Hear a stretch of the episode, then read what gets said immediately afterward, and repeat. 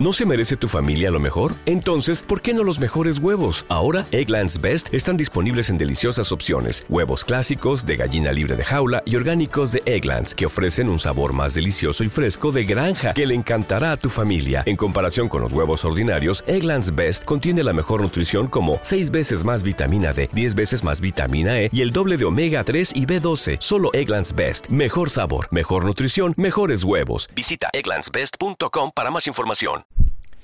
Este día en el explicador, viernes, viernes de preguntas y respuestas, una hora entera de usted, con usted y para usted como siempre, hoy aquí en el explicador. Buenas noches, es viernes 11 de mayo de 2012. Los saludamos María de Los Ángeles Aranda y Enrique Ganem. Ahora es cumpleaños de mi mamá. Felicidades, mamá. Se le juntan los días.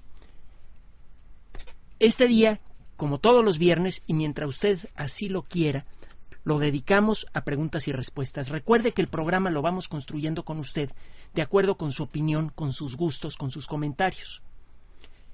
El explicador arroba yahoo.com.mx es el primer medio para ponerse en contacto con nosotros. Pase lo que pase, siempre existe el correo electrónico. Y en esta ocasión le ofrecemos el correo electrónico que siempre existe en el explicador, el explicador arroba yahoo.com.mx. Recuerde que tenemos también Twitter. En Twitter, Enrique-Ganem. Enrique-Ganem en Twitter. Y ya tenemos Facebook. Estamos arrancando en Facebook desde hace eh, unos pocos días, desde el 5 de mayo. Recuerde que este espacio en Facebook va creciendo con usted. Estamos agregando algunas eh, cosas como por ejemplo una fotografía misteriosa en la portada de Facebook. ¿Qué es? Participe usted en la discusión. ¿Qué es esa fotografía que aparece en Facebook? Así como lo vamos a invitar usted a subir fotografías, nosotros vamos a subir fotografías y vamos a empezar a, a ir agregando más y más contenido a este espacio según lo que usted vaya gustando, lo que usted vaya aportando y lo que usted vaya opinando de lo que nosotros aportamos. Correo electrónico, Twitter, Facebook y usted escucha los podcasts por iBox.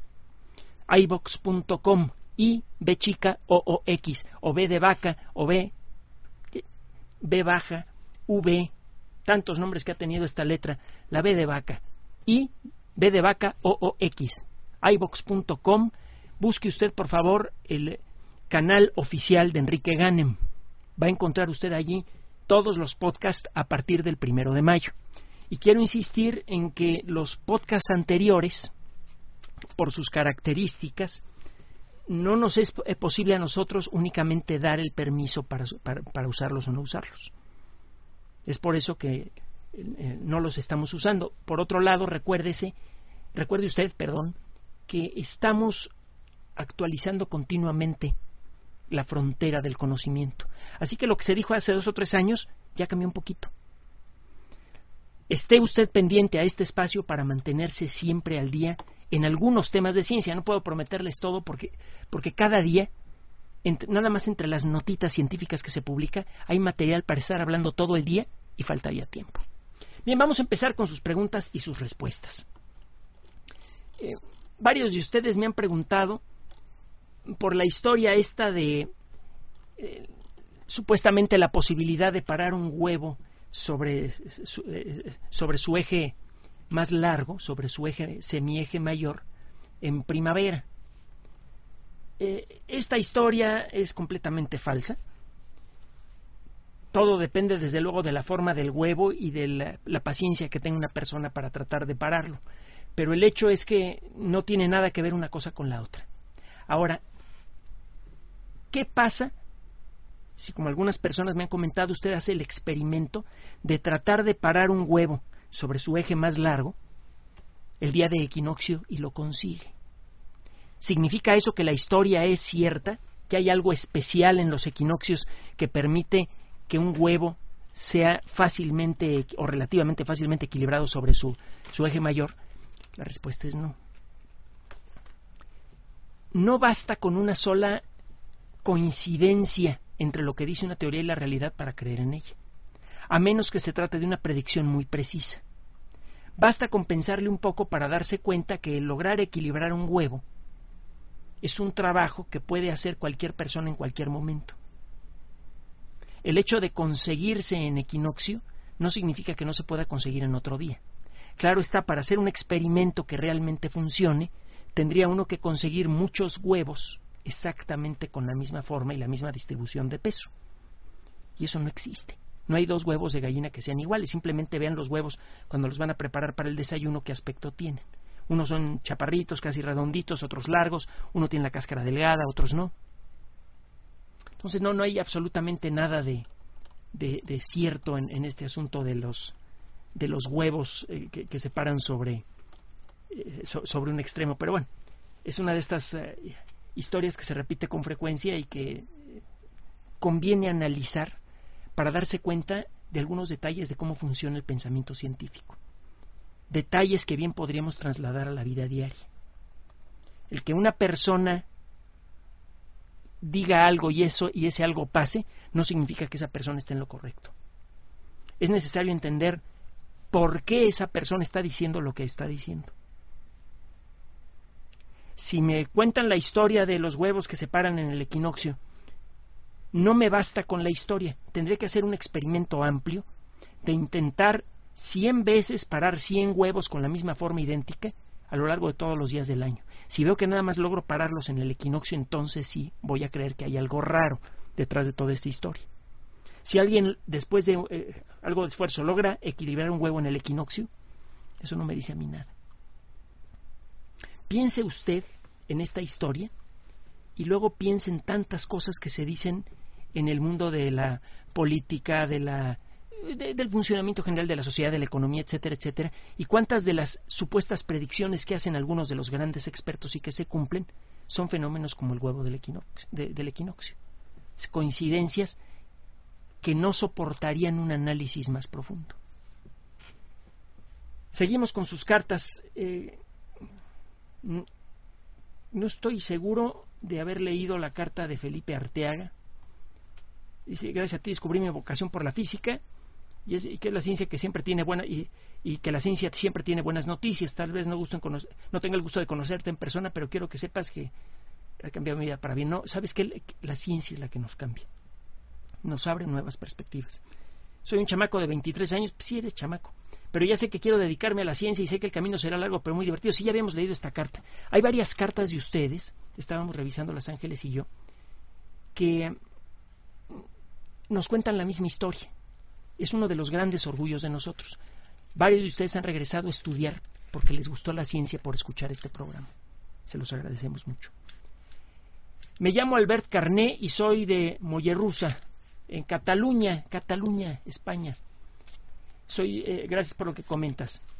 Eh, piense que cada noche me pongo a dormir escuchando estos temas diversos y otras explicaciones sobre las estrellas de neutrones y materia oscura del universo. Mire, ya este eh, ya que tenemos eh, estos primeros espacios por internet estoy preparándole a usted varios audios sobre algunos de los grandes temas de la astronomía de la física de la química de la biología temas que más que son más o menos estables que no cambian mucho con esos temas vamos a tratar de cubrir de generar una perspectiva sabrosa, muy general desde luego, de cada una de las disciplinas científicas básicas. Así que estén atentos porque muy pronto este tema de la estrella de neutrones lo vamos a tratar con nuestro estilo y con bastante holgura de tiempo y va a ver qué cosa más deliciosamente espantosa es una estrella de neutrones. Y el asunto de la materia oscura ni se dije. Eh, por favor les vuelvo a pedir a todos ustedes que aquellas personas que si conocen a alguna persona que le guste el programa y todavía no nos ha localizado aquí, que por favor le digan dónde estamos. Estamos escribiéndole a todo mundo que nos pregunta por, por, este espacio. Eh, muchas gracias a todas las personas que nos han ofrecido su ayuda. Como les he dicho antes, les vamos a tomar la palabra, eh, vamos a, agradecer la ayuda que nos ofrecen. Ténganos un poquito de paciencia, porque obviamente vamos eh, respondiendo las cartas al ritmo que podemos. Este fin de semana que tenemos algún tiempo un poco un poco más holgado, vamos a contestar todas estas preguntas que hemos recibido. Muchas gracias a, Paco Abelleleira por su carta. Buenas noches desde Barcelona, Enrique. comentas algunas cosas con respecto al, al programa. Dice, yo como catalán que soy he pensado mal, pues pensaba que esto podía suceder algún día. La nota que eh, habla de, de este, pues del asunto este del, del programa de radio.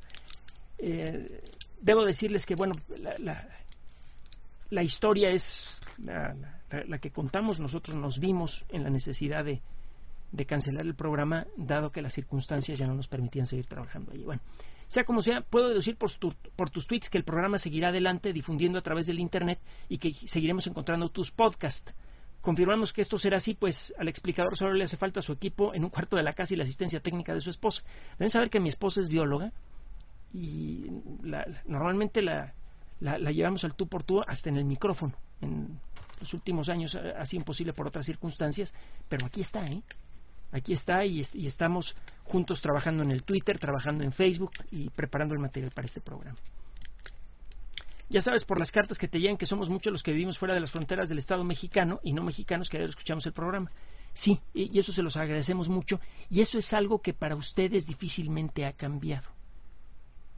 Pónganse a pensar en lo que implica el Internet. El programa eh, radiofónico era transmitido dentro de los límites del Distrito Federal y llegaba a algunos estados eh, eh, cercanos. Pero en realidad casi toda la, República Mexicana no estaba cubierta con el programa. La gente que nos ha escuchado en provincia, la gente que nos ha escuchado en, en Estados Unidos, en España, en el resto del mundo, nos sigue escuchando prácticamente por el mismo medio. El Internet, en ese sentido, está complementando, revolucionando y complementando los contenidos de la radio. Es, un nuevo medio que no va a reemplazar, pero sí va a complementar. Soy Mario Terrés, director de eh, potenciauma.com, la radio por Internet de la Universidad Marista. Muchas gracias por lo que comenta y, eh, y le agradezco mucho lo, que nos ofrece. Vamos a entrar en contacto con usted seguramente en estos días. Por favor, vuelvo a insistir, aquellos de ustedes que no han oído de nosotros en estos pocos días, ténganos paciencia. Estamos atendiendo una por una todas las cartas como se merecen y eso puede tomarnos un poquito de tiempo. No mucho. Estamos trabajando eh, todo el tiempo que podemos y eh, se lo digo claramente, estamos muy eh, agradecidos y muy conmovidos con la ayuda que nos ofrecen. Muchas, muchas gracias.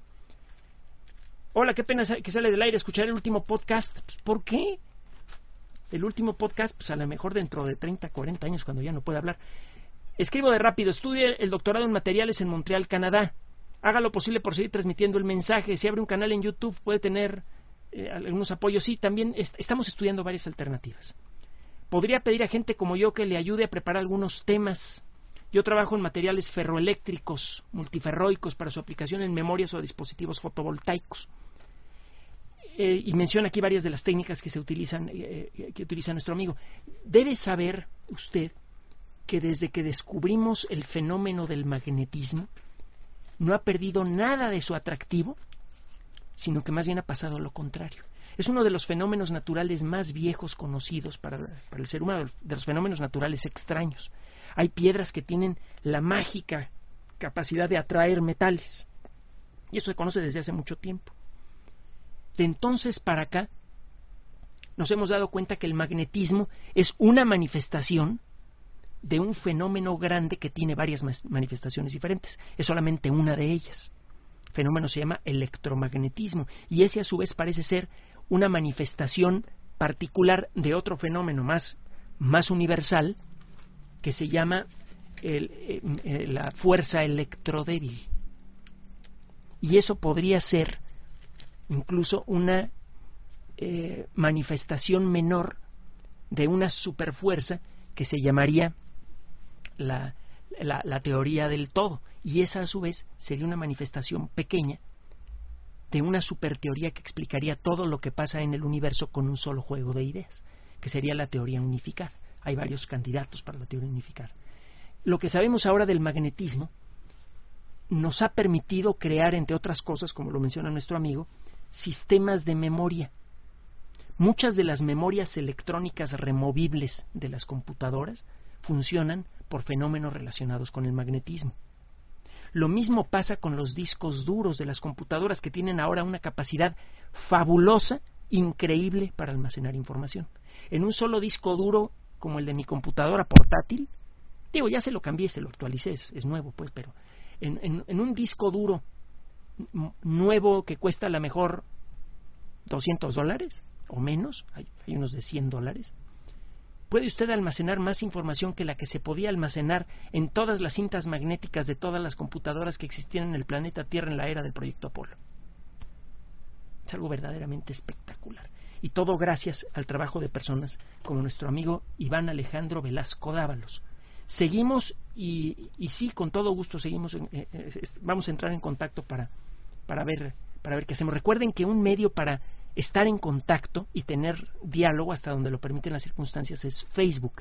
Y recuerde que en Facebook hay un montón de sitios que llevan el explicador y que llevan mi nombre. El único sitio que por el momento está funcionando con nosotros es Enrique Ganem Sitio Oficial. Las palabras deben llevar ese orden. Enrique Ganem Sitio Oficial. Tenemos ya preparado también el sitio El Explicador. Ángeles y yo eh, abrimos este sitio que se llama Enrique Ganem, sitio oficial, porque estaban ocupados los otros espacios.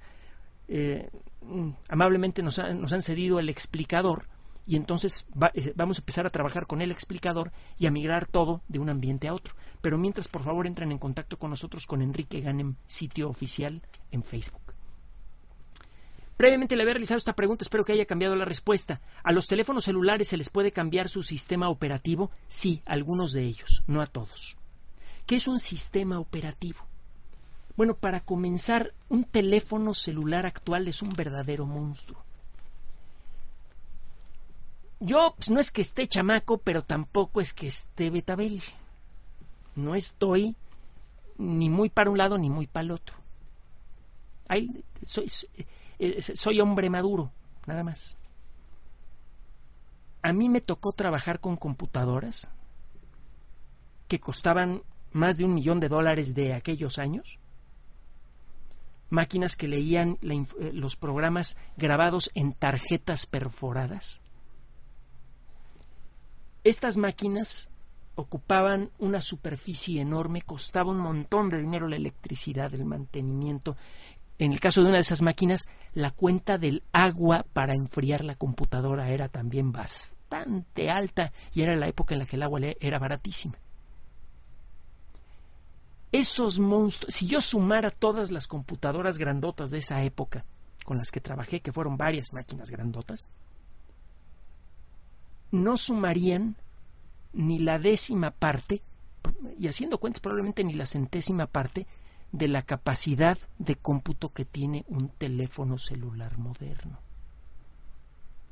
Es algo verdaderamente espectacular un teléfono celular eh, del mundo moderno. Es una supercomputadora capaz en principio, correctamente programada, de realizar más de mil millones de operaciones aritméticas por segundo.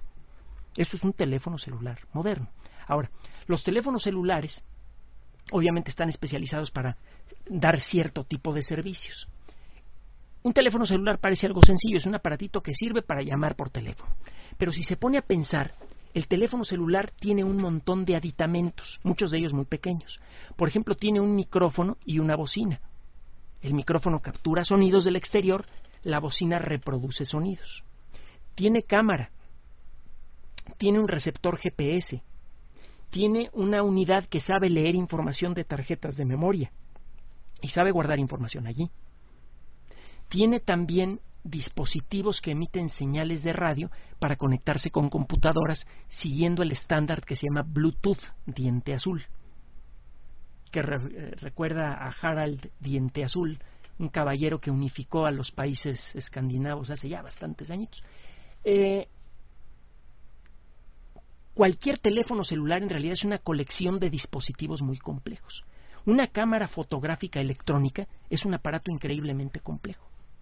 Recuerdo que en la revista Sky and Telescope, Cielo y Telescopio, que es la una de las mejores revistas que hay para los aficionados a la astronomía y una de las de más tradición, se comenzaba a hablar de los primeros circuitos electrónicos capaces de capturar luz hace ya varias décadas.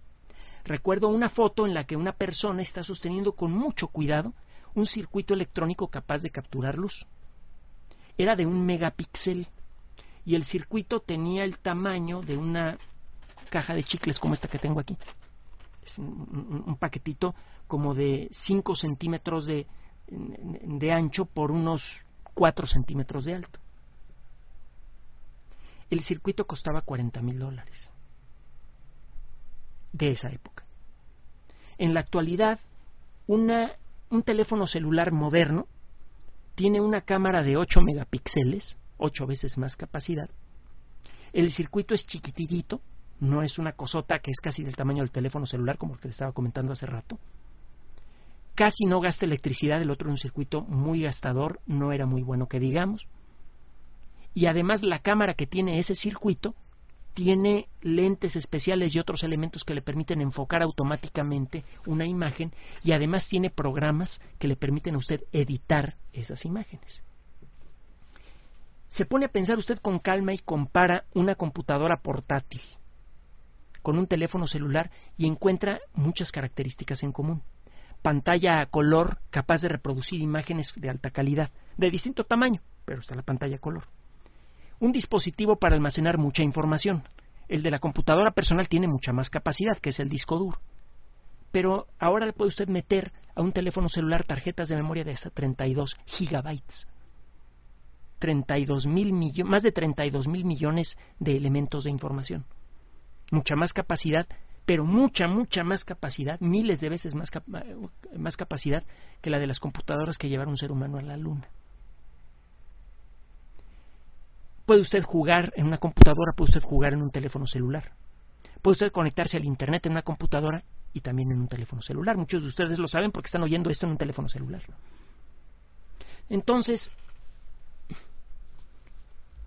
para que un teléfono celular funcione, necesita programas tan complejos como los que hay en una computadora o de una complejidad similar. Un teléfono celular lo debe usted ver como una computadora poderosa que es portátil y que además le permite llamar por teléfono. Una computadora necesita de un programa maestro, de un programa controlador, que se llama sistema operativo. Este programa, cuando usted prende la computadora, es cargado automáticamente por la computadora. Cada vez que la computadora se activa, inmediatamente realiza un proceso mecánico que la obliga a cargar el sistema operativo a la memoria. Este programa toma control de todo. Este programa sabe cómo entenderse con la cámara electrónica, sabe entenderse eh, con el lector GPS, sabe entenderse con el teclado, sabe entenderse con la bocina, con el micrófono, con la pantalla. Y el papel de este programa es el de facilitar que usted pueda pedirle a su teléfono celular cualquier cosa con facilidad. El sistema operativo le dibuja en la pantalla una serie de dibujitos, los iconos, una serie de, de, de, ah, imágenes que representan alguna acción.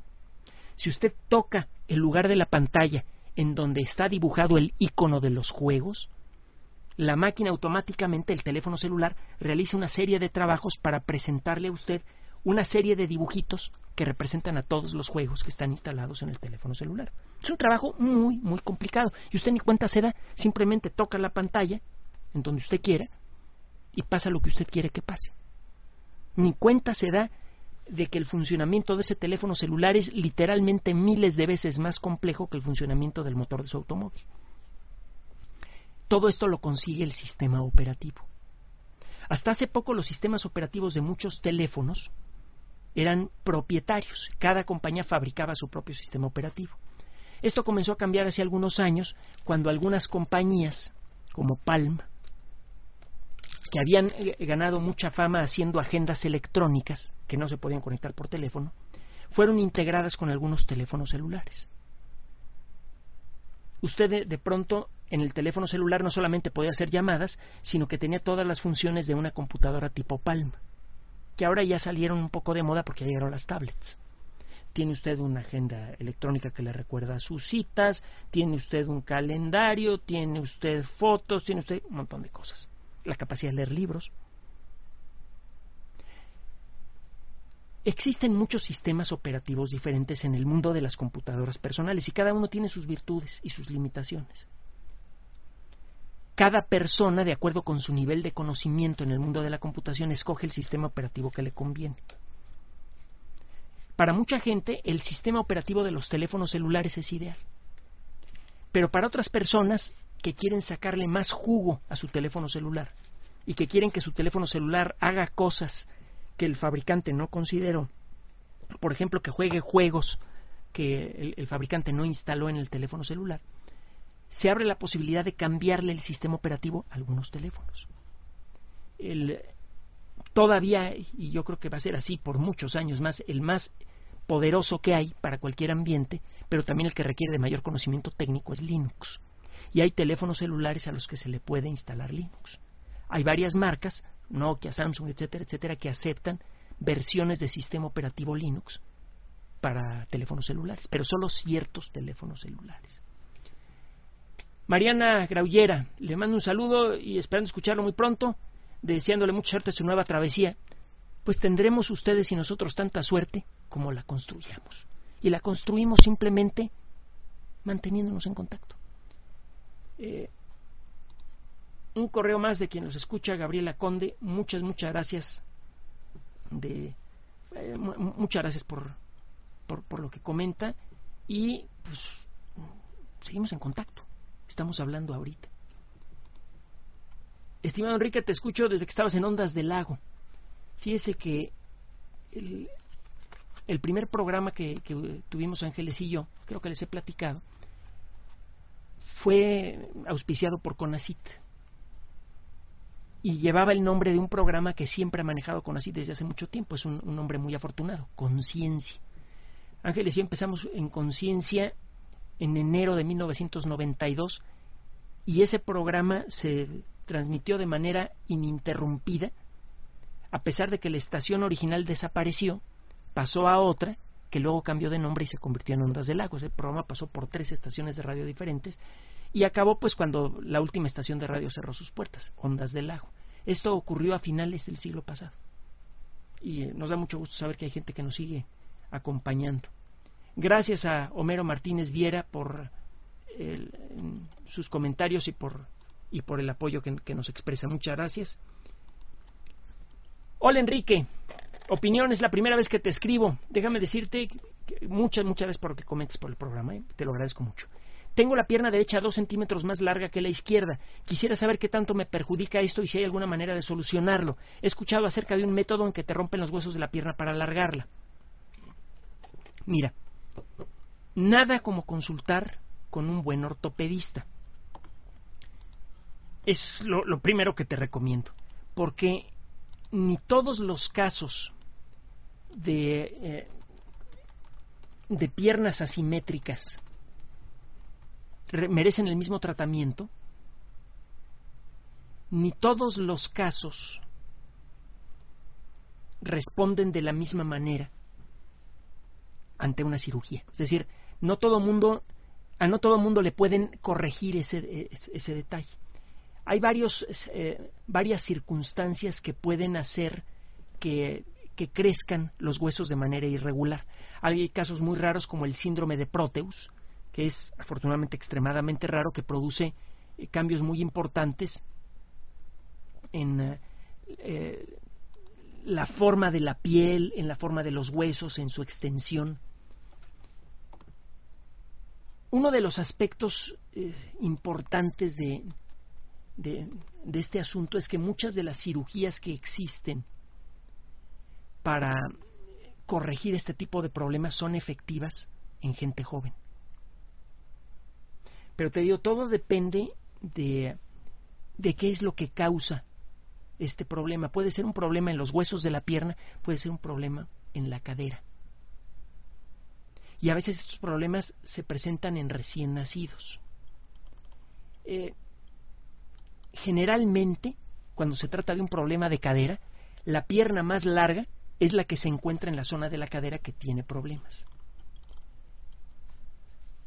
Generalmente cuando este problema aparece en un bebé, se le pone un arnés.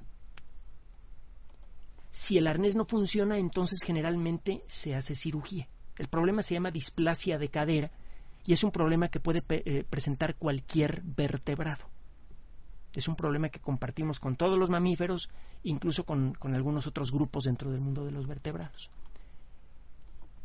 Sería interesante saber cuál es la causa de, de este problema y ver qué es lo que te recomienda el médico.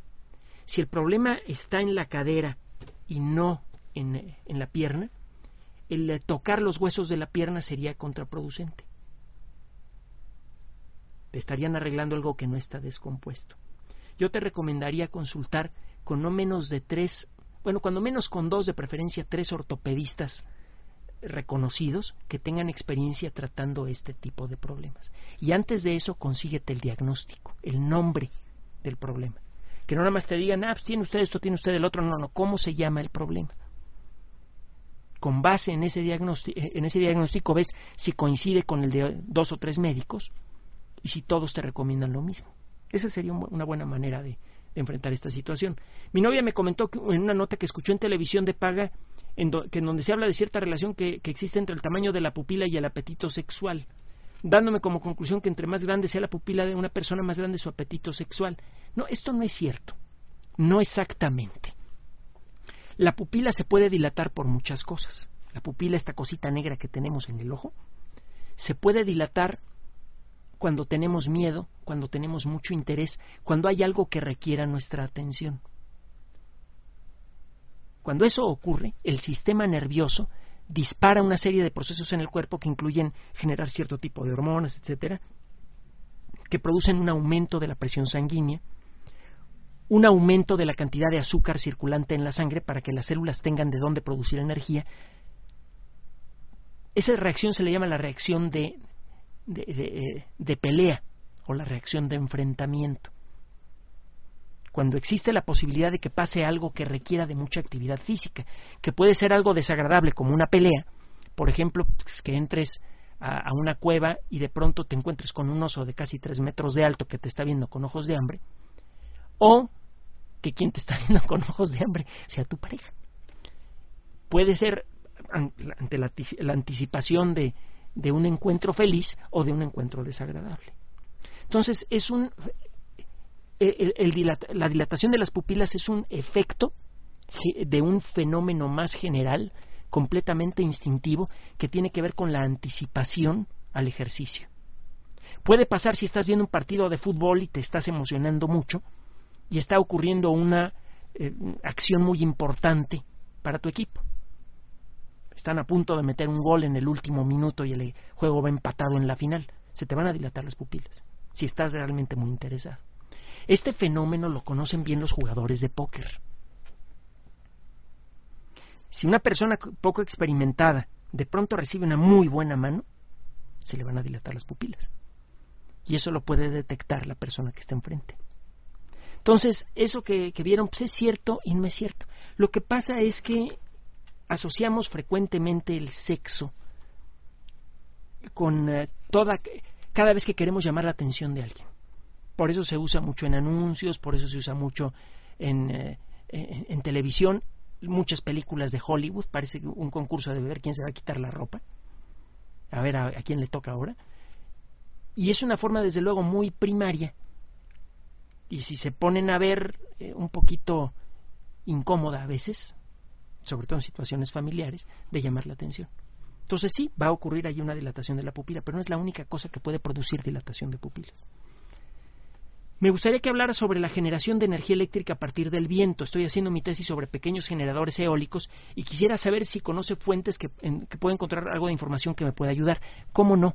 Hay un montón de lugares donde puedes encontrarlo. Simplemente pon eh, eolic, las palabras eolic como eólica pero sin la A en Internet. Si no tienes problemas con el inglés, va a salir un montón de información. Entre las organizaciones en donde puedes encontrar algunos estudios interesantes está el Instituto de Ingeniería eh, eh, eh, Eléctrica y Electrónica, de Ingenieros en Electricidad y Electrónica. Por sus siglas en inglés es IEEE, e, la IEEE. Es una organización muy, muy conocida. tiene una revista que se llama Spectrum, donde tratan muchos temas relacionados con ingeniería y han tratado de una manera bastante interesante y técnica de vez en cuando el asunto de la energía eólica. Hay que decir que la energía eólica probablemente es más interesante a nivel personal que a nivel eh, una, que a gran escala, pues. Sería imposible reemplazar la producción de electricidad siquiera para una ciudad con energía eólica sin producir un grave impacto ambiental. Los ventiladores se vuelven un verdadero peligro para muchos seres vivos en la zona en donde se encuentran. Y si ponen ustedes muchos generadores de este tipo, lo más probable es que las aves, los murciélagos y muchos insectos del lugar desaparezcan casi por completo. No es una solución tan ecológica como parece, si se aplica de manera excesiva. Como con cualquier cosa se necesita moderación, se necesita sentido común. El poner un pequeño generador eólico, por ejemplo, en edificios en las grandes ciudades donde sople viento de manera regular, podría ser interesante. Podría reducir de una manera interesante el consumo de electricidad, por ejemplo, para la iluminación general del edificio y probablemente, según el tamaño del generador y la cantidad de viento, hasta reducir un poco la cuenta de la operación de los elevadores en una casa particular, en una zona donde el viento sea más o menos constante, un generador eólico podría reducir en mucho el costo de la electricidad. Podría usted a lo mejor almacenar suficiente energía para mantener prendidas todas las luces de su casa el tiempo que quiera y hasta el televisor. A lo mejor no sacaría suficiente energía para echar a andar los motores que hay en su casa, como el refrigerador, la lavadora, la aspiradora, pero sí reduciría de manera importante la cuenta de la electricidad en lo que la iluminación se refiere. Y la iluminación en una casa típica representa, digamos, el 10, el 20% de la cuenta total. Depende del tipo de focos que tenga, de la cantidad de gente que haya y de las costumbres buenas o malas que tengan para usar la luz. La energía eólica es un buen complemento muy viable, muy interesante al problema, a la solución al problema de la energía pero por sí misma no es la solución. De hecho, y a mí me parece muy atractivo esto, eh, muchos eh, expertos sienten que la solución al gran problema de la generación de energía va a ser multifactorial. Es decir, va a haber muchos factores. Es decir, no va a haber una sola solución, sino varias soluciones. Energía solar en ciertas circunstancias, energía eólica en otras, la energía de las mareas en otras. Cada lugar cada ambiente podría utilizar distinto tipo de técnicas según la disponibilidad de energía, las mareas están disponibles en el mar, no en la tierra, y según el impacto ambiental posible. Los grandes ventiladores, bueno, los ventiladores eh, no son ventiladores, los grandes molinos que generan electricidad a partir del viento tienen menos impacto ambiental en una ciudad que en el campo. Claro está, no pueden ser tan grandes. Gracias, Alejandro Horta.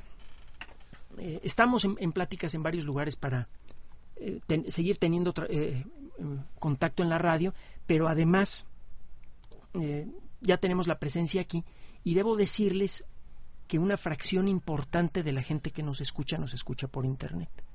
Ya le he dicho que la estación de radio cubría el área metropolitana de la Ciudad de México y un poquito más. Y muchas de las cartas que recibimos están fuera de ese alcance. Así que para toda esa gente, realmente lo único que ha cambiado es el, eh, el lugar en donde nos buscan para descargar los podcasts. Eso es todo. Eh, muchas gracias Jesús Alejandro Martínez Godínez. Es la primera vez que les escribo. Mi nombre es Alejandro Martínez. Eres homónimo de un, de un eh, gran amigo nuestro, Ángeles y mío. Ya, ya, y ya sabrán ustedes de quién se trata más adelante. Soy estudiante de artes visuales y desde hace mucho tiempo tengo una duda con respecto al LSD. En lo personal he llegado a consumir esta sustancia un par de veces y mi duda era, desgraciadamente se cortó el resto del mensaje. Lo que te puedo decir es que el LSD, la dietilamina del ácido lisérgico, es una de las sustancias con mayor poder alucinógeno que se conocen. Se llegó a estudiar, perdón, me acabo de tomar un traguito de mi anticáncer, de mi cafecito. Este, eh, se ha llegado a, se llegó a creer que el LSD podría servir para el tratamiento de ciertas enfermedades mentales. Y se hicieron experimentos serios. Varios investigadores tomaron LSD en la época en la que las drogas no se consideraban tan social y personalmente destructivas como ahora porque no las conocíamos con tanto detalle. Incluso algunas personas, como eh, Aldous Huxley, escribió, eh, escribieron libros enteros sobre los cambios que ocurren en la percepción como consecuencia del efecto de las drogas. El libro que escribió Huxley se llama eh, Los límites de la percepción, aunque ha sido traducido con varios nombres diferentes. Huxley lo conoce usted por ser el autor, entre otras cosas, del mundo feliz. Este, eh, este libro que le, que le planteo es un libro válido de investigación sobre cómo funciona la percepción. Pero debe usted considerar que este, la gran mayoría de las personas que hicieron experimentos con el LSD y con otro tipo de, de sustancias peligrosas no tuvieron eh, la misma suerte que Huxley. Huxley no tuvo ningún problema importante como consecuencia de sus experimentos. Otras personas sí. Le he platicado algo sobre la historia del LSD en la sección de historia de la ciencia que usted conoce y que seguirá oyendo en nuestros podcasts tal y como lo, manejábamos antes, es decir, los lunes, los miércoles y los jueves. Los martes son días de un solo tema, los viernes son días de preguntas y respuestas. Albert Hoffman desarrolló esta sustancia a partir de la ergotamina, que es una sustancia producida por un hongo que contamina a los granos de, cebada. Eh, las personas que por accidente consumían granos de cebada contaminados con, con esta sustancia sufrían un problema que se llama ergotismo. Se volvían locas, en pocas palabras. Los efectos del LSD son ah, eh, graves en algunos casos, tiene efectos físicos, efectos psicológicos y efectos sensoriales. Los efectos psicológicos pueden llegar a ser en algunos casos muy agradables y pueden tener efectos a largo plazo. Si la gente puede cambiar la perspectiva de su vida después de tomar LSD. El problema es que también se altera la forma en la que funcionan los sentidos. No pocas personas que han consumido LSD se han vuelto psicóticas porque pierden por completo el contacto con la realidad. Ahora, esta sustancia en manos de quien debe estar, de médicos especializados, puede tener algún tipo de aplicación médica. El problema es que es, la aplicación médica del LSD siempre ha sido muy discutida porque se le ha considerado peligrosa. Se le ha utilizado, por ejemplo, para tratar de desbloquear memorias reprimidas en personas que tienen graves problemas por cosas que le ocurrieron en el pasado y que no han logrado resolver. Se le ha eh, usado también para tratar, curiosamente, eh, algunas, ah, algunos vicios, algunos hábitos, por ejemplo el alcoholismo. Es paradójico porque el LSD produce una, una fuerte dependencia. En, el, en, la década de los 60, principio de, de la década de los 70, muchos médicos en varios países decidieron dejar de utilizar el LSD para tratamiento psiquiátrico, cuando menos para tratamientos de este tipo, para desbloquear memorias en personas neuróticas, por ejemplo, porque parecía generar más problemas de los que resolvían muchos pacientes. Mucha gente se volvía realmente eh, psicótica, se perdía por completo el contacto con la realidad. Ahora, en Suiza se han hecho unos estudios muy interesantes para el LSD en casos diferentes. Cuando una persona tiene una enfermedad terminal, la medicina no puede salvar vidas Nadie puede salvar vidas. Lo más que podemos hacer es extenderla. Y en eso sí hemos conseguido grandes triunfos. De vivir 18 años en promedio, ahora estamos viviendo en promedio setenta y tantos, ochenta y tantos años y el promedio sigue subiendo y va a seguir subiendo varias décadas más. Hay por allí quien dice, voceros de alguna farmacéutica, que ellos estiman que podrían subir al promedio de vida a 120 años y a retardar el envejecimiento, así que sí va a valer la pena llegar a los 120 años. Pero la vida se acaba tarde o temprano. A veces la vida se acaba por sorpresa, a veces no. En el segundo caso, obviamente, la medicina, después de tratar de salvar la vida de un paciente, lo siguiente que trata de hacer es mejorar la calidad de su vida. Y en los últimos años ha habido mucha discusión de en dónde se debe encontrar el equilibrio. entre la calidad de vida y la cantidad de vida. Y es una discusión que va a seguir más adelante, que va a tener una fuerte base científica y que va a afectarnos a todos nosotros. Es uno de los muchos puntos cruciales de nuestra vida que son que pueden ser mejorados enormemente por la ciencia siempre y cuando todo mundo que participe en la discusión esté bien informado. en, eh, en el primer estudio que se hizo en Suiza entre el 2008 y 2011 se permitió el uso del LSD en dosis controladas para pacientes con enfermedades terminales. Y lo que encontraron es que en una fracción muy, muy importante de los casos, el uso del LSD reducía mucho la ansiedad y generaba una perspectiva más pacífica en la persona. Obviamente lo ideal sería curar a la persona, pero si no se puede, lo siguiente que sigue es quitarle la angustia. Y el LSD parece que puede, puede hacerlo. El estudio terminó en el 2011 se sigue eh, haciendo análisis para ver si se hace un segundo estudio o si ya se toma la decisión en ese país de comenzar a utilizar el LSD para esos casos. Si los resultados siguen siendo buenos, sería una bendición para millones de personas que están en esa situación. Con respecto al, alcoholismo, eh, parece que no, que no tiene muchos efectos. Se llegó a creer que era mucho más efectivo que el tratamiento eh, de psicología de grupos que se da en Alcohólicos Anónimos. Generalmente el, el índice de éxito de Alcohólicos Anónimos era del 10%. Una de cada 10 personas se curaba totalmente. Otras personas reincidían y tenían que volver a tomar el tratamiento. Algunas personas después de varias instancias de tratamiento eh, salen adelante. Algunos estudios llegaron a, sugerir que el LSD conseguía un índice de éxitos del 50%, pero en los estudios que se han hecho después no se ha encontrado una relación tan buena. Así que no se sabe si realmente ayuda a reducir o no el consumo de alcohol. Parece que sí. Hay algunos estudios recientes que sugieren que a lo mejor sí. Entonces, de nuevo, esta sustancia que en malas manos se convierte en un asesino de jóvenes, en las manos correctas, permite rescatar a una persona de las garras del vicio. Eh, en cantidades pequeñas, el LSD también reduce dolores de larga duración, en particular dolores fuertes como los asociados con algunas variedades de cáncer. Entonces, no solamente genera una perspectiva más placentera en pacientes terminales, sino que les puede quitar el dolor.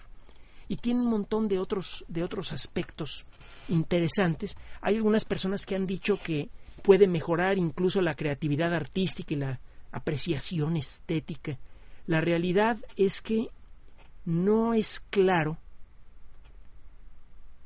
qué tan creativa se vuelve una persona al consumir LSD. El LSD, eh, utilizado correctamente en cantidades pequeñas, produce poca mm, dependencia y sí produce un estímulo fuerte del sistema nervioso. Lo que no siempre pasa es que ese estímulo sea bueno. Una cosa es tener el sistema nervioso excitado y otra cosa es ser creativo. Einstein lo único que usaba para excitar su cerebro era fumar su pipa y tomarse su cafecito. No necesitaba de grandes estímulos. Y de hecho vivía hasta cierto punto subestimulado porque dormía 12 horas diarias. Así que eh, se ha llegado a decir que porque estimula el cerebro el LSD es bueno para la creatividad. Es muy discutible. Para comenzar hay que ver si las personas creativas, entre comillas, famosas, que han consumido LSD de veras son creativas. O hay que ver cuál es el resultado real de su trabajo y el impacto que han tenido en la sociedad. El hecho de que los trabajos sean populares no significa que sean creativos. Creo que es una cosa que con frecuencia confundimos eh, en el mundo moderno quizá porque las cosas en general están tan aplanadas que un pequeño cambio en, lo que ve uno, en el promedio se le considera un, gran progreso. Eh, a mí me preocupa mucho que se diga este tipo de cosas eh, sobre el LSD y la creatividad. Más bien hay evidencia de que la gente que trabaja de manera sistemática con su cabeza genera creatividad. La creatividad no viene en una pastilla. Bien, eh, del LSD entonces hay que decir muchas cosas. Lo más importante es que esta sustancia mal utilizada mata. Puede volver loca. Una sola dosis fuerte de LSD puede dejar loca a una persona de por vida, desconectada de la realidad. En las manos apropiadas esta sustancia se convierte en una bendición para personas con enfermedades terminales, para personas con dolores eh, fuertes, puede ayudar a reducir dependencias. Lo mismo se podría decir de muchas otras sustancias que están prohibidas. Por ejemplo, los componentes activos del tetrahidrocannabinol de la marihuana, la cocaína, que es un derivado de la gilocaína que usan los dentistas para dormirnos la boca para podernos sacar los dientes. Hay muchas sustancias peligrosas que en las manos apropiadas tienen un efecto benéfico. Por eso es tan importante que el consumo de esas sustancias siempre esté controlado por quienes saben qué efectos tienen estos medicamentos, estas sustancias. Jesús Guzmán Zavala, si no nos has encontrado, nos vas a encontrar muy pronto, te vamos a escribir. Brenda Berenice Ramos, estamos en contacto, ¿eh? Seguimos como antes. Eh, Susana Meléndez, escuchaba su programa todos los días, encontré hoy de mayo, bueno, estamos en contacto también por internet, muchas gracias. Eh, lo mismo, Alicia Rivera, gracias por, por el contacto eh, y, les escribimos a todos. Eh, este espacio en, Internet sigue abierto, Daniel eh, Casco Munive. Hola Enrique, de hoy en adelante escucharé tu programa por Internet. Mi pregunta es, ¿qué se debe hacer con el aceite de cocina recopilado, perdóname, recopilado en casa? ¿Hay algún lugar donde depositarlo y se puede tener alguna utilidad? No lo sé. Sí puede tener utilidad. Hay gente en Estados Unidos desde hace, desde finales del siglo pasado, cuando menos, no, desde la década de los 70, ahorita que lo estoy pensando, que toma aceite del que sale de los de, de las eh, eh, restaurantes de comida rápida, los que usan para freír papas, y se lo mete directamente al automóvil. Le hace pequeñas modificaciones al motor y con eso el automóvil se mueve de un lado a otro. Entonces, sobre si se qué se debe hacer, no sé, porque no he oído todavía de nadie que te ofrezca eh, llevarse el aceite usado para reciclarlo. Sería, creo yo, perfectamente natural que tú regales ese aceite usado que a ti ya no te sirve y que otra persona te haga el servicio de llevárselo y que esta persona lo recicle y gane dinero en el proceso. A mí me parecería normal, pero todavía no lo veo aquí en México. ¿Hay algún lugar donde depositarlo y que pueda tener alguna utilidad? Creo que no, pero si estoy equivocado, díganmelo por favor. Sería muy interesante recuperar el, aceite está hecho con moléculas que guardan mucha energía. Y esa energía puede servir para mover un automóvil o para otras cosas. Si hay alguien que está haciendo esto a gran escala, eh, desde luego con los permisos correspondientes, avísenme para poder decirlo aquí. Sería muy, muy interesante. Eh, hay eh, una carta para me he hecho eh, copiar una carta para el defensor de la audiencia. Este es lo, único que sé de, de, esta cuestión pues es lo que ustedes me han copiado. No, no, he hablado con, con, con, el defensor de la audiencia con alguna otra persona más. Hola señor Ganem espero que vea su correo. Me da muchísimo gusto que siga. A mí me da mucho gusto que sigas tú aquí. Eh, y gracias por lo que comentas. Gracias Tim Fer por lo que comentaste con respecto al programa lo mismo pasa con Pedro Martínez. Eh, Patricia López, muchas gracias. Buenas tardes, María de los Ángeles y Enrique. Primero que nada, eh, eh, gracias. Les escribo desde Pachuca y comento que aquí escuchaba su programa ocasionalmente en Radio Universidad. Ah, creo que esta carta ya la, habíamos leído. Hemos leído varias cartas de la universidad. Nos han pedido permiso para, para seguir transmitiendo en la universidad y el permiso nuestro lo tienen. Por nosotros no hay problema. Jorge Alberto Quiroz Moreno. Eh, Felipe Esteves, Felipe, gracias por la carta. Eh, lo mismo pasa con Alejandro Benítez Medina, que eh, además pone una cita nada menos que de Kramantaki. La razón no basta, se necesita para instaurar la paz en la sociedad de los hombres una cualidad más flexible, menos rigurosa, que tiene que ver con la misma fuente, el mismo órgano que sirve de sustento a la razón. Esta cualidad es la astucia. Eh, la ciencia, para su práctica, requiere del ejercicio de nuestras mejores cualidades intelectuales. y requiere de algo más que yo considero especialmente precioso, por al mismo tiempo quijotesco y por práctico, que es el respeto a los demás, el, respetar a los demás por principio y no por estar obligado por un reglamento, y el sentir la obligación moral de estar a la altura de los demás. Quizá esas son las bases para construir una sociedad en muchos sentidos anárquica, de progreso. Con anarquía, no vuelo, repito, no hablo de, de los anarquistas del siglo pasado o antepasado que echaban bombas, todo lo contrario. Hablo de la anarquía de la ciencia, en donde gente decente, agradable, bien vestida, que no anda embosada por la calle, se pone a trabajar todos los días en un ambiente de paz y progreso,